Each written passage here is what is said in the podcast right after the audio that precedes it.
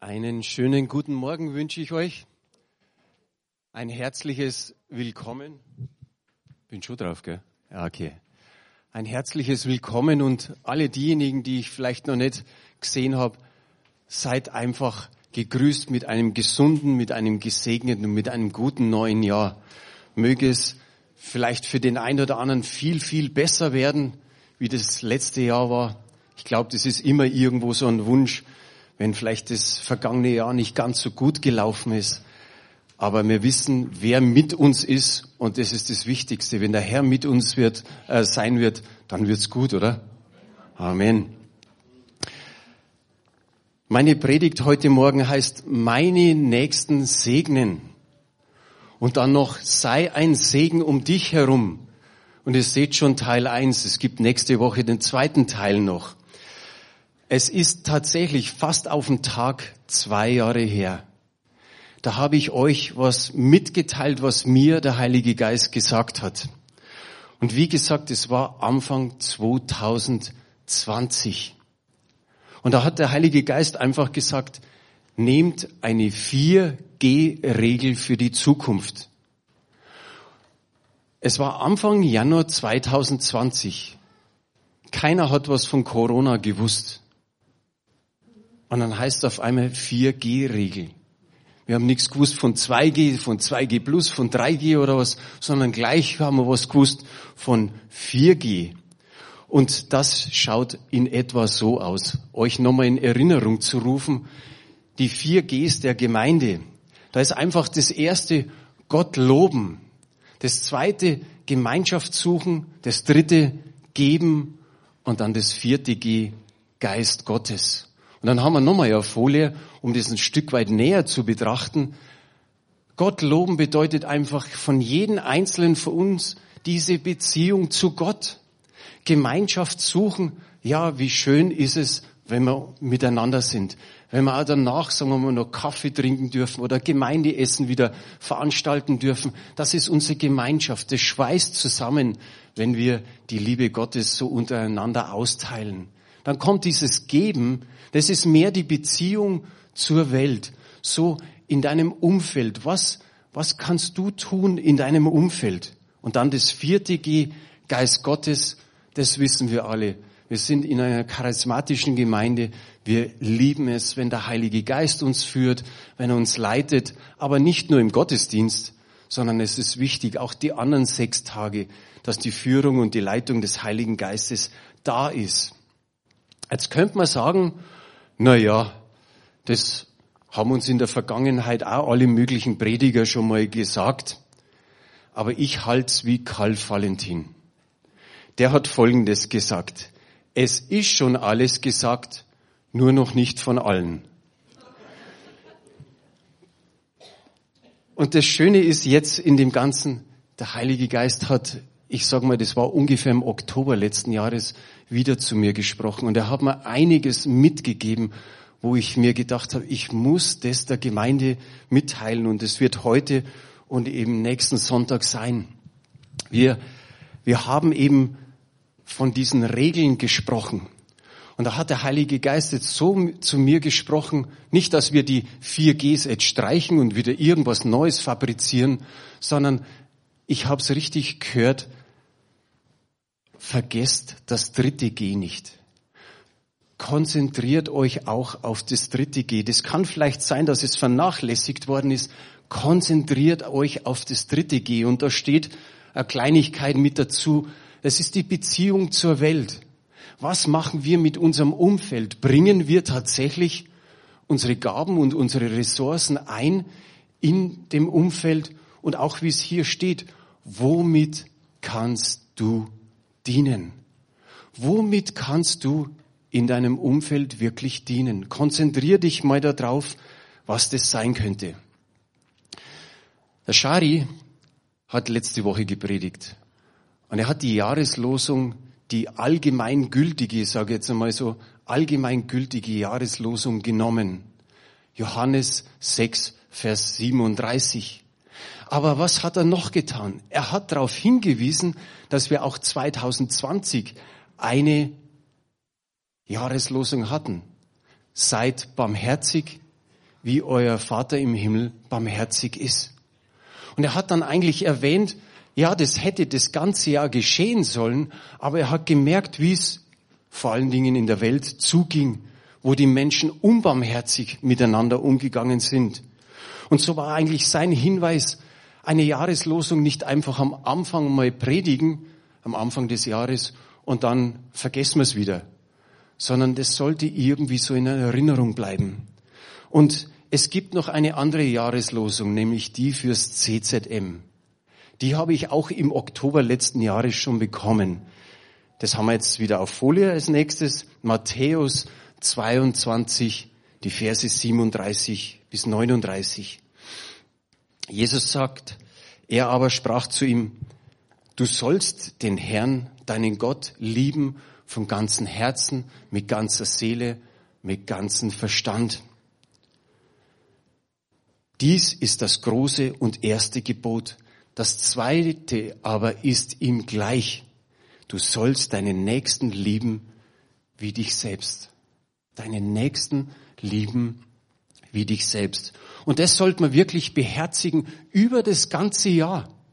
Vielleicht werden wir das in unseren Predigten immer und immer wieder erwähnen. Ich habe da meine Prediger schon so informiert, dass wir heuer so in die Richtung gehen sollen. Nochmal die Überschrift, meine nächsten Segen sei ein Segen um dich herum. Wie wichtig ist es? Und nochmal wegen der Beziehung zur Welt. Wir sind nicht mehr von dieser Welt, so sagt es Jesus in Johannes 17, aber wir sind noch in dieser Welt. Und da ist eins ganz, ganz wichtig. Zwei Lieblingsverse von mir. Galater 6, die Verse 9 und 10. So lasst uns also nicht müde werden, Gutes zu tun. Es wird eine Zeit kommen, in der wir eine reiche Ernte einbringen. Wir dürfen nur nicht vorher aufgeben. Solange uns noch Zeit bleibt, wollen wir allen Menschen Gutes tun, vor allem aber denen, die mit uns an Jesus Christus glauben. Das Letztere, das sieht man wirklich in der Gemeinde. Ich höre manchmal Dinge oder empfinde Dinge und ich denke mir, Mensch, ist es schön. Mensch, ist es schön, dass eine gute geschwisterliche Liebe in der Gemeinde untereinander ist. Aber da sind noch mehr so Punkte. Lasst uns nicht müde werden. Manchmal kann es passieren, dass wir sagen so, äh, irgendwie passiert nichts. Ich möchte irgendwie mal ein Ergebnis oder auch einen Erfolg sehen, aber es passiert so wenig. Aber es steht da, es wird die Zeit kommen, wo wir reiche Ernte einbringen werden. Und da steht noch eins, nicht aufgeben. Wir sollen wirken, wird Jesus gesagt, solange der Tag noch da ist. In Johannes 9, Vers 4 steht, wir müssen die Werke dessen wirken, der mich gesandt hat. Solange es Tag ist, solange es Tag ist. Es kommt die Nacht, da niemand wirken kann. Jesus hat das Werk Gottes gewirkt, vorangetrieben. Und es ist genau unsere Aufgabe auch. Er hat gesagt, es kommt die Nacht. Bei ihm war die Nacht praktisch der Kreuzestod, wo er nicht mehr wirken konnte. Aber es gilt genauso für uns. Nicht der Kreuzestod natürlich, sondern dass auch wir nicht wissen, wann schlägt wirklich unsere letzte Stunde. Wann ist unser letzter Tag? Und ich habe da ein paar Sprüche gesammelt zu dem Thema, Schauen wir uns mal den ersten an. Da heißt es, nütze die Zeit, ehe sie vergeht. Bedenke, dass auch deine Stunde schlägt. Ich glaube, wir kennen das alle, dass man, wenn jemand uns fragt, dann sagen wir meistens so zur Vorsicht schon, ich habe keine Zeit. Tut mir leid, ich habe keine Zeit. Man möchte einfach mal seine Ruhe haben. Aber wie oft passiert es auch, dass wir Stunden und Tage so dahin plätschern lassen. Es ist gut, wenn wir uns ausruhen, hat auch seinen Sinn. Aber manchmal plätschert das Ganze so dahin und wir verseppeln die Zeit irgendwie so. Aber der Luther hat gesagt, wenn morgen die Welt untergeht, was soll man dann tun? Nochmal einen Baum pflanzen, ja. Zweiter Spruch. Kein Schmerz brennt so sehr wie die Erkenntnis, dass es jetzt zu spät ist für etwas, was wir hätten tun sollen. Ich habe es euch, glaube ich, letztes Jahr erzählt, wie ich noch als Maschinenschlosser unterwegs war in dieser Firma. Da habe ich ein paar Leute gehabt, mit denen konnte ich reden über Jesus. Und einer war dann ganz besonderer, habe ich mir gedacht, wow, der, der ist offen fürs Evangelium. Aber ich konnte immer nur so Brocken sagen. Und dann empfand ich, dass der Heilige Geist wirklich sagt, red mal wieder mit ihm. Und ich habe es auf die berühmte lange Bank so geschoben. Ich habe mir gedacht, ah, nächstes Mal, ah, na, jetzt passt nicht. Ich, ich rede anders mal mit ihm. Und habe es so lange geschoben, bis auf einmal die Nachricht vom Chef kam, dass er einen tödlichen Motorradunfall hatte. Und genau wie es hier steht, kein Schmerz brennt so sehr. Das hat wirklich lange gebrannt in mir. Dritter Punkt. Glaube niemals, dass deine Gabe unbedeutend sei. Da draußen wird es immer jemanden geben, der genau das braucht, was du zu geben hast. Leider ist die Hanne nicht da, aber ich habe die Erlaubnis, ein, ein Zeugnis von ihr zu erzählen. Sie hat's letztes Jahr ganz schön erwischt, die Hanni. Ist mehrmals gestürzt, immer wieder auf das gleiche Knie, immer wieder OP, immer wieder ins Krankenhaus.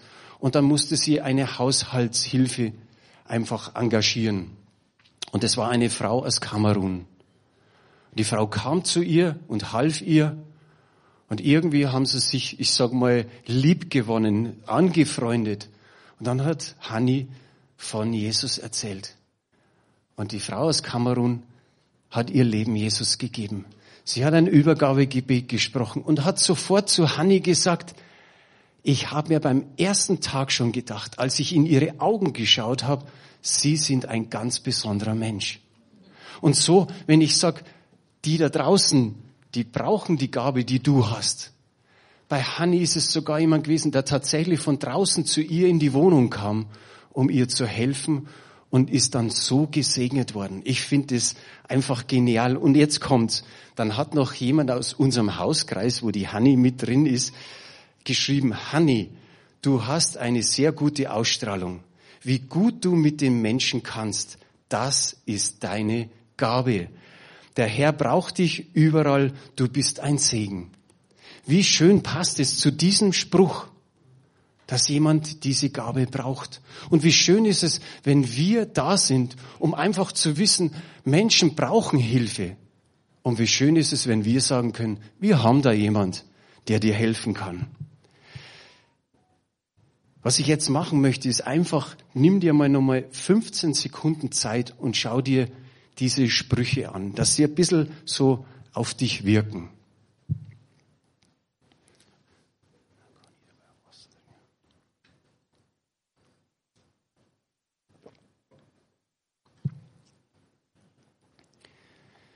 Wir sind berufen zu segnen und Gutes zu tun. Das hat jetzt der Vers oder die Verse aus Galater vorher schon mal gezeigt. Aber wenn wir uns die Frage stellen, wo kommt denn das Segnen her? Wo, wo, wo ist denn eigentlich der Ursprung? Dann wissen wir auch alle. 1. Mose Kapitel 12, die ersten drei Verse.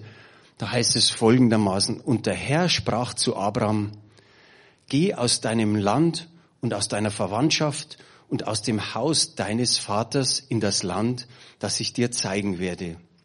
Und ich will dich zu einer großen Nation machen und ich will dich segnen. Und ich will deinen Namen groß machen und du sollst ein Segen sein.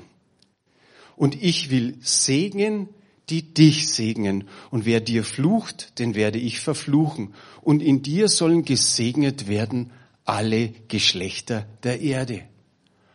Ich habe es extra unterstrichen. Die letzten beiden Verse, immer wieder die, das Wort Segne, Segne, Segne. Das, ich sag's mal so, das war Gottes ursprüngliche Strategie, die Menschen oder die ganze Welt zu erreichen, indem dass er den Mensch gesegnet hat. Und dann hat er zu Abraham gesprochen, wie es hier im ersten Vers steht, geh, geh, marschier los, verlass alles, geh. Und der Abraham hat's getan. Er ist einfach gegangen. Und wenn wir Jesus anschauen, er hat die Worte Gottes eigentlich wiederholt.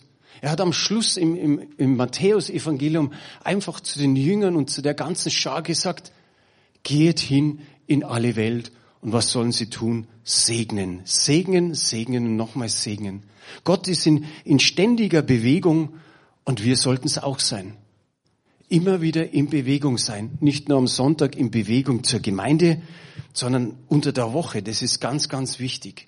Gott sagt, segne einfach die anderen, so wie ich dich gesegnet habe. Und wo ich vorher gesagt habe, der Ursprung ist im Alten Testament, aber Jesus hat es selbst mit seinem Leben ausgelebt. Ich finde es Hammer, wie, wie Jesus das gemacht hat. Bei ihm liest du ständig, er ging, er ging, er durchzog, er zog durch, er ging hin, immer und immer wieder. Und er segnete. Denkt an Lukas 19, da ist die Geschichte von dem Obersten der Zöllner, der Zachäus.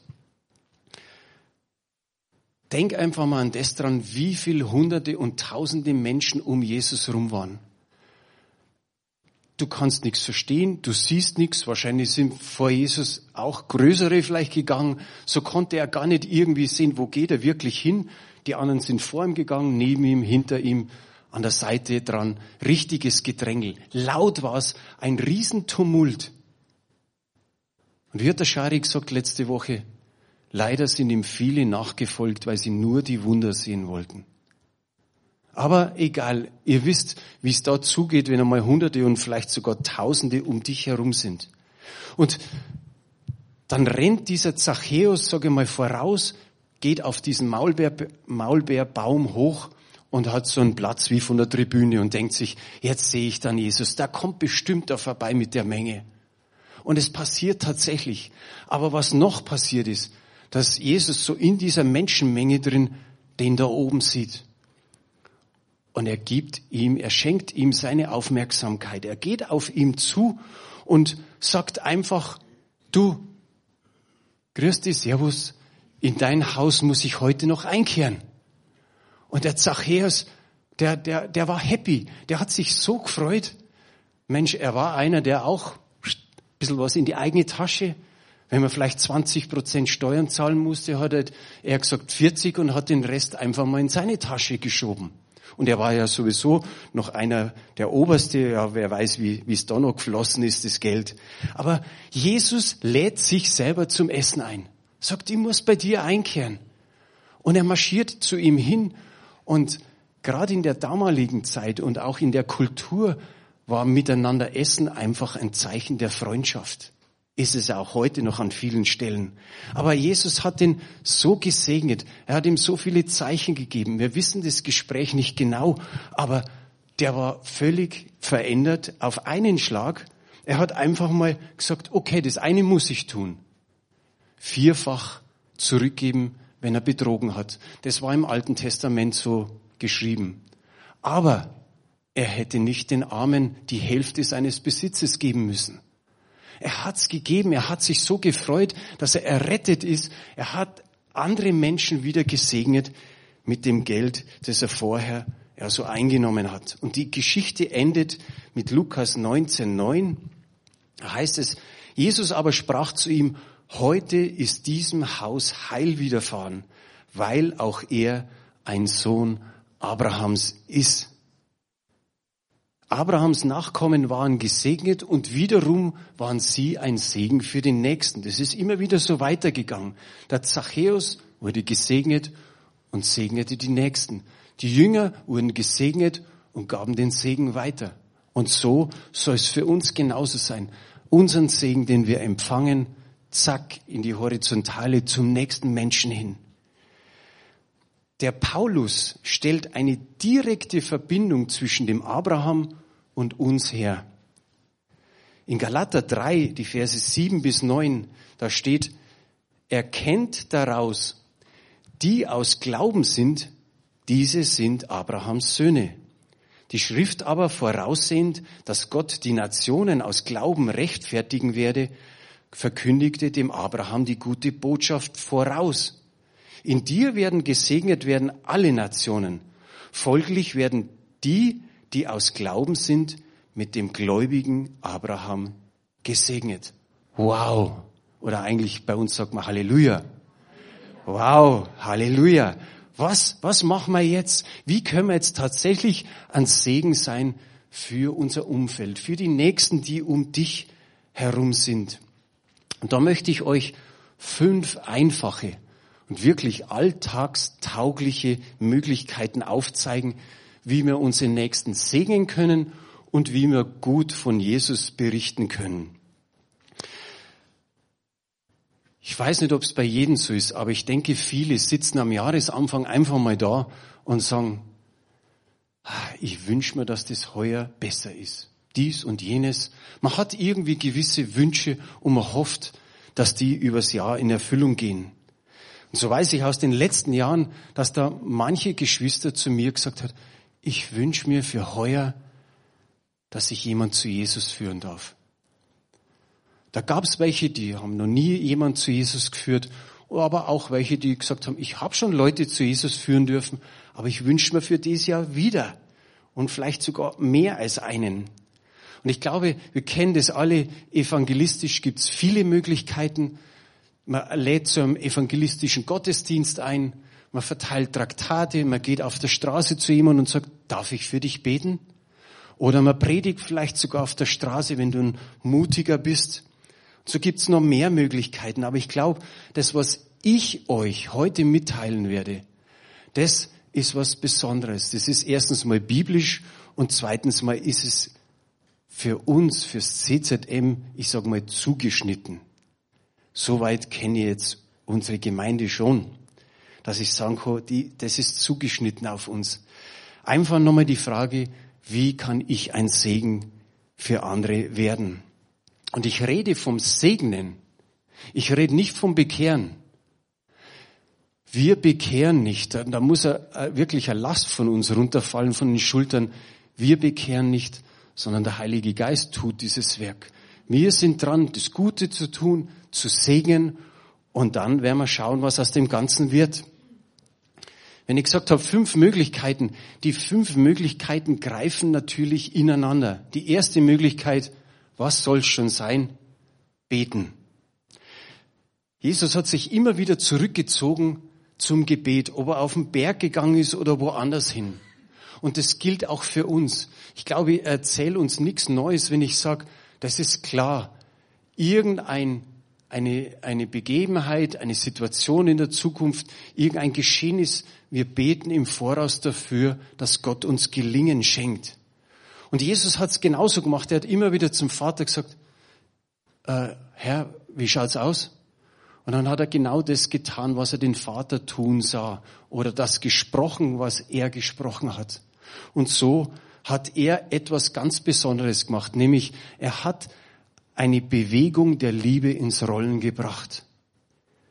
Und die Herausforderung, und das sehen wir eben an den Zachäus, wie ich vorher erwähnt habe, die Herausforderung an uns ist folgende dass wir jeden Tag etwas, ich mag es extra so, etwas Zeit abzweigen, um für Menschen in deinem Umfeld, für jede Person täglich zu beten.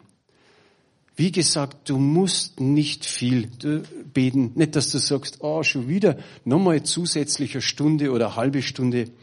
Der Hudson Taylor, der war ein britischer Missionar in China, hat Folgendes gesagt. Spiele nicht zuerst auf dem Konzert und stimme dann deine Instrumente. Beginne den Tag mit Gottes Wort und mit Gebet und komm zuallererst mit ihm in Einklang. Ich glaube, das ist uns allen klar und bewusst. Nochmal, täglich beten für die Menschen um uns herum. Magst du bitte die nächste Folie? Genau. Da seht ihr jetzt neun Quadrate. Es erinnert so ein bisschen an diesen komischen Würfel, den man da so rumdrehen konnte.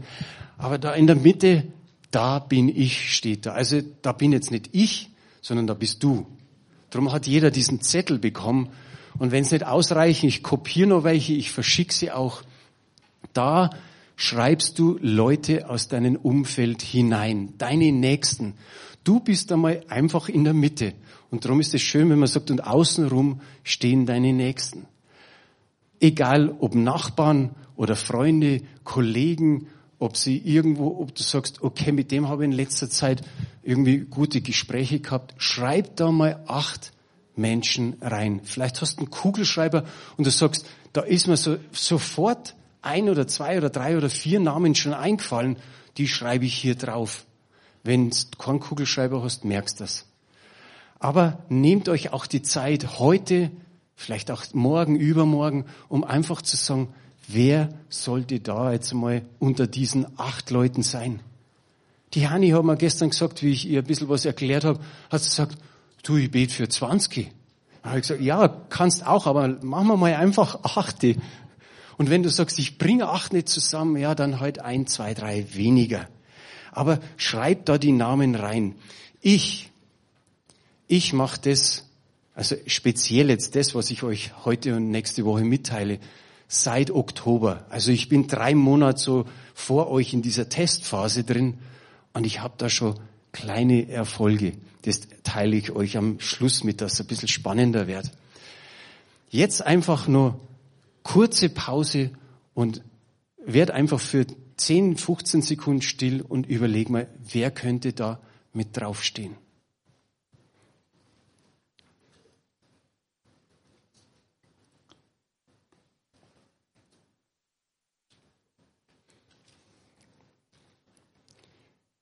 Das war jetzt der erste Punkt, dieses Beten. Und jetzt kommt der zweite Punkt. Wenn du nämlich mit diesen Leuten irgendwie in Kontakt kommst, dann höre, höre ihnen zu. Nein, noch nicht, tu es nur weg, Dave, die Folie. Höre ihnen zu, drei Wörter. Sagt es einmal laut mit mir. Höre ihnen zu. Das ist echt so wichtig. Ruf's einmal dem Nachbarn über, höre ihnen zu. Ist ein bisschen lustig, aber so, die vier H-Regel haben wir gerade da gehabt, jetzt darf das wieder hintun. Ihr habt es ja auch noch auf einem Zettel, das ist einfach so eine Hilfe. Aber ist doch lustig. Vorher haben wir die 4G-Regel gehabt, jetzt haben wir die 4H-Regel. Irgendwie haben wir es jetzt nicht mehr, gell? aber ihr könnt es wenigstens nur dabei auf, auf eure Blätter schauen. Das geht einfach nur die 4H-Regel des guten Zuhörens. Hey, es gibt Leute, die du da vielleicht aufschreibst, die reden nicht viel. Und du denkst immer so, ich soll dem zuhören und der sagt nichts. Dann sind diese vier H, diese vier Hs sind dann einfach gut, damit du in ein Gespräch reinkommst. Der erste Punkt ist Herkunft. Erzähl mir deine Geschichte. Wenn du zu einem anderen sagst, du erzähl mir mal deine Geschichte, da kannst du vielleicht lang zuhören. Wo kommst du her? Hey, du, dein Dialekt, der ist doch nicht aus Bayern. Du, wo, wo kommst du genau her? Aus welcher Ecke? Da gibt's viel zu erzählen. Zweites Haar, Herz, Lieblingsmannschaft. Ja, da kann man sich vielleicht fetzen später, wenn man sagt, der andere ist 60er und ich bin Bayern-Fan. Aber ist ja wurscht. Aber ihr wisst es, Restaurant oder Urlaubsort oder hast du irgendwie äh, in deiner Gegend einen Platz, wo du gerne sitzt oder gerne in irgendeinen Park gehst. Drittes H, Hobby. Was tust du in deiner Freizeit? Was magst du gerne? Und das vierte H, Herausforderung.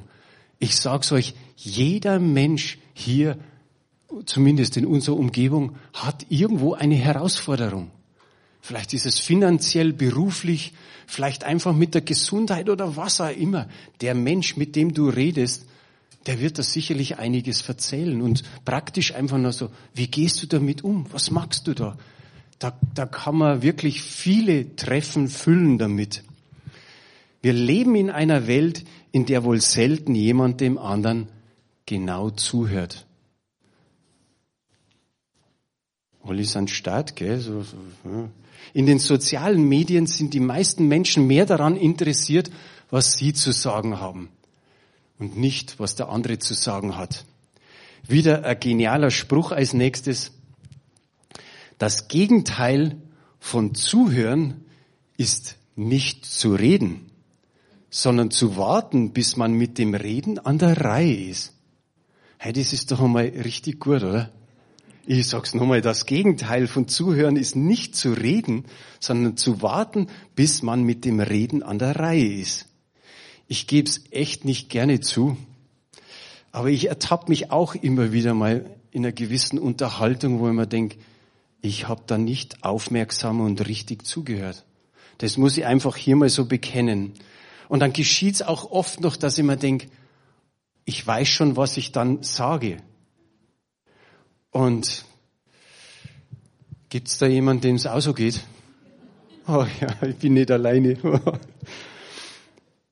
Oft geschieht's natürlich auch umgekehrt. Man spricht und der andere sagt irgendwie bloß so, aha, aha, ah ja, ja, ja. Und, und ich bin ja, wie gesagt, schon in dieser Testphase drin. Ich war öfters jetzt so zu sechst oder zu acht in so einer Gruppe und da kannst du mal richtig aufpassen. Da erzählt einer eine Geschichte. Und er kommt nicht zum Ende, weil der zweite schon reinfunkt. Irgendein Wort hat er gehört und bam, ist der an der Reihe. Und der hört gar nicht auf, der zweite, damit der erste wieder drankommt. Aber jetzt passiert was. Der dritte hat auch was zu sagen. Und vielleicht der vierte. Und der erste, der sitzt da und denkt sich, wann komme eigentlich ich wieder dran und wann kann ich meine Geschichte fertig erzählen? Also habe ich jetzt oft erlebt in den letzten drei Monate. Und da zeigt man nicht mit dem Finger auf jemanden, sondern da ist man selber mit dabei.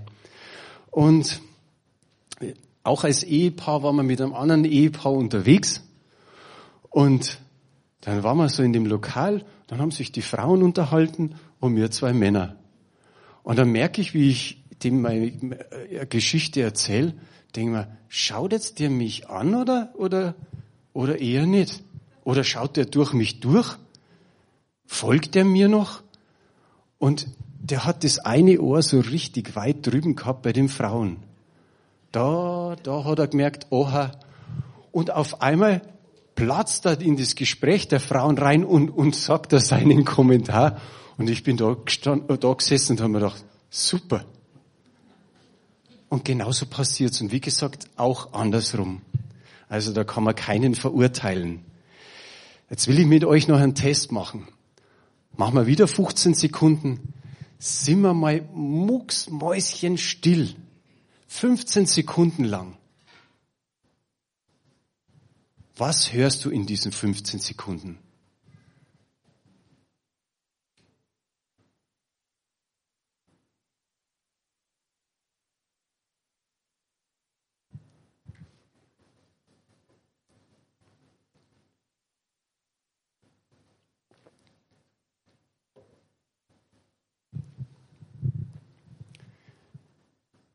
Gut, machen wir weiter. Ich frage jetzt nicht groß, aber du merkst, okay, ich höre auf einmal, dass da die Beamer laufen, das, das Laufgeräusch, die Lüftungsanlage. Vielleicht hast du die Tür gehört, weil gerade jemand reingegangen ist. Hast nur unten irgendwie ein Kind gehört. Die Uhr ticken. Draußen fährt ein Auto vorbei oder zwitschern die Vögel. Da gibt es so viele Möglichkeiten. Hast du das vorher so gehört? Wahrscheinlich nicht. Und genau das, so geht's uns mit dem Zuhören. Wir überhören vieles, weil wir gar nicht richtig zuhören. Und so geht's natürlich den Menschen mit uns und so geht's auch andersrum. Aber wenn wir unseren Nächsten lieben wollen und segnen wollen, ist eins ganz, ganz wichtig. Hör genau zu. Hör dem genau zu. Drum habe ich vorher gesagt, sag's deinen Nachbarn nochmal. Das, das, das braucht der Zeit, bis man das wirklich wieder richtig umsetzen. Bibel hat auf alles eine Antwort. Die hat, ich habe so gestaunt in, in Sprüche 18, Vers 13, da steht, wer antwortet, bevor er zugehört hat, zeigt seine Dummheit und macht sich lächerlich. Das ist die Hoffnung für alle Übersetzungen, aber ich finde es gut ausgedrückt. Und man muss nicht auf den anderen zeigen, wie gesagt. Auch der Jakobus, er sagt an einer Stelle, seid schnell zum Hören und langsam zum Reden. Auch das ist eine wichtige Mitteilung, die uns die Bibel gibt. Wisst ihr, wer der beste Zuhörer war?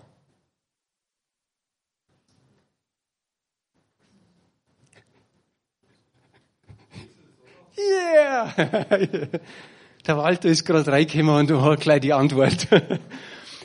Wer mal im Kinderdienst war und da werden Fragen an die Kinder gestellt, das ist eigentlich die höchste Trefferquote. Da haben die Kinder, wenn keiner was gewusst hat, haben die Kinder einfach irgendwann gerufen, Jesus.